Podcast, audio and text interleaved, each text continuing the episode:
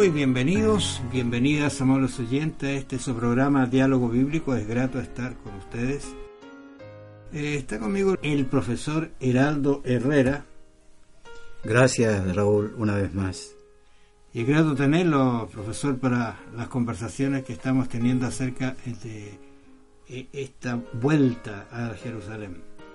Que simbólicamente nosotros yo creo que estamos también yéndonos a Jerusalén. La nueva Jerusalén. A la nueva Jerusalén, donde no vamos a tener que reconstruir nada, Va a estar todo sino listo. que ya Jesús reconstruyó el templo que es Él y los hogares nuestros.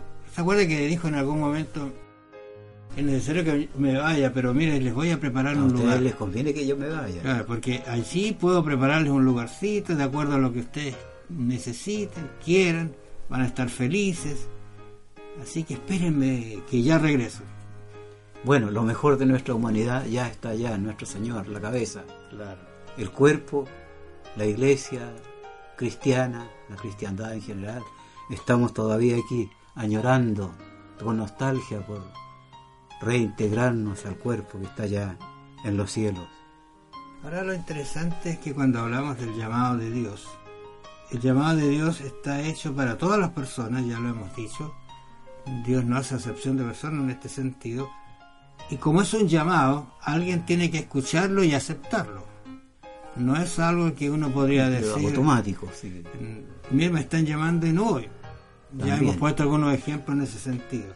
El- la Biblia registra el llamado dos personajes, para ejemplificarlo de alguna manera, que contrastan en cuanto a la respuesta que ellos dan al llamado divino. Jonás y Saulo de Tarso. Llamados ambos, ¿cierto? Es interesante que algunos eruditos judíos sostienen que Jonás sería hijo de la viuda de Sarepta, resucitado por el profeta Elías. Interesante, pero si fuera así o no fuera así no importa. Pero si fuera así, él, Jonás, conocía por vivencia personal la misericordia de Dios. Hay muchas cosas que no están en la Biblia, que son a veces tradiciones que, vienen, pero que, no están, que no claro. están en, en desacuerdo con el propósito. Y que no afectan nuestra salvación en ningún modo, son detalles. Por ejemplo, hay un comentador, este loco, que dice que, ¿se acuerdan ustedes cuando Jesús se encontró en- con la samaritana? Ujú. Le dio el mensaje, ella lo transmitió a un pueblo, el pueblo vino y el pueblo después dice, mira, ahora ya no creemos por lo que tú Pues, dices, sino sino que porque lo hemos escuchado. lo hemos escuchado extraordinario y lo llevaron a Jesús. Algunos creen que esta mujer con sus hijos después se fue a hacer al extranjero una obra extraordinaria. Entre todo lo que tenía, lo que tenía. Si es verdad o no. No sí. es verdad, pero no me echa a perder. No me pero echa a perder mi... Yo creo que ella, con su experiencia que tuvo con Jesús, perfectamente pudo, o sea, aceptó el llamado y publicó la verdad. Ahora, recién mencionaba el caso de Jonás. de Jonás. ¿Qué podemos decir de Jonás? Que fue un rebelde. Claro, y, y lo contrasta justamente el texto guía con Saulo de Tarso. Nosotros conocemos la actitud de Saulo de Tarso, ¿cierto? Tal vez la sintetizamos en una pregunta que él le hace al Señor. Señor, ¿qué quieres que yo haga? Que de paso es la pregunta que los expertos en ética dicen que es la pregunta ética por excelencia. ¿Qué debemos hacer? Señor, ¿qué quieres que haga? Equivalencia Claro. completa. hay varios que han recibido llamados de Dios y en este caso Saulo de Tarso era sincero. Él estaba haciendo una obra que para él era la correcta. Y cuando se encontró con la verdad, o sea, con Cristo, Señor, ¿qué quieres que haga? Y empezó el proceso de transición, el proceso de cambio, el proceso de mirar la vida diferente, el proceso en el cual dice, hoy estoy equivocado. Y eso es muy difícil para algunas personas, darse cuenta que están equivocados. No sabemos qué edad tendría en ese momento Saulo de Tarso, pero suponemos que era un hombre joven.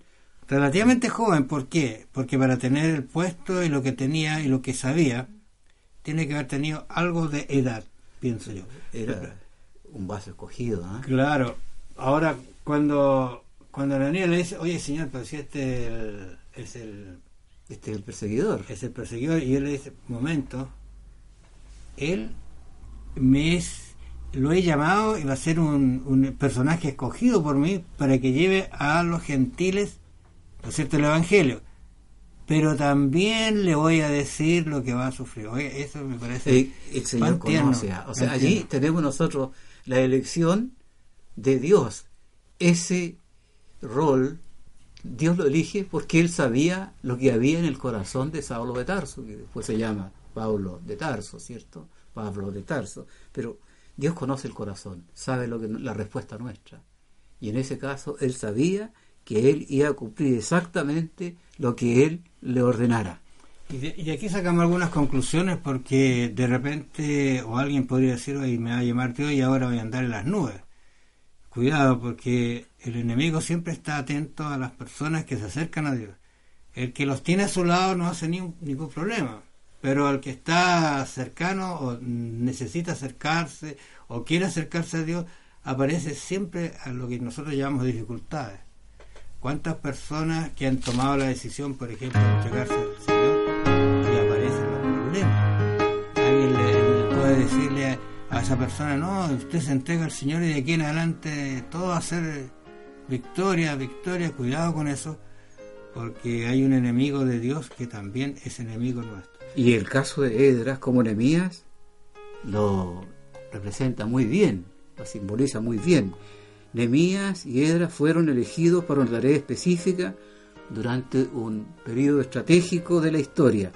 Fueron llamados como dirigentes, como líderes, cada, cada uno según su estilo único, sobre la base de sus propios talentos.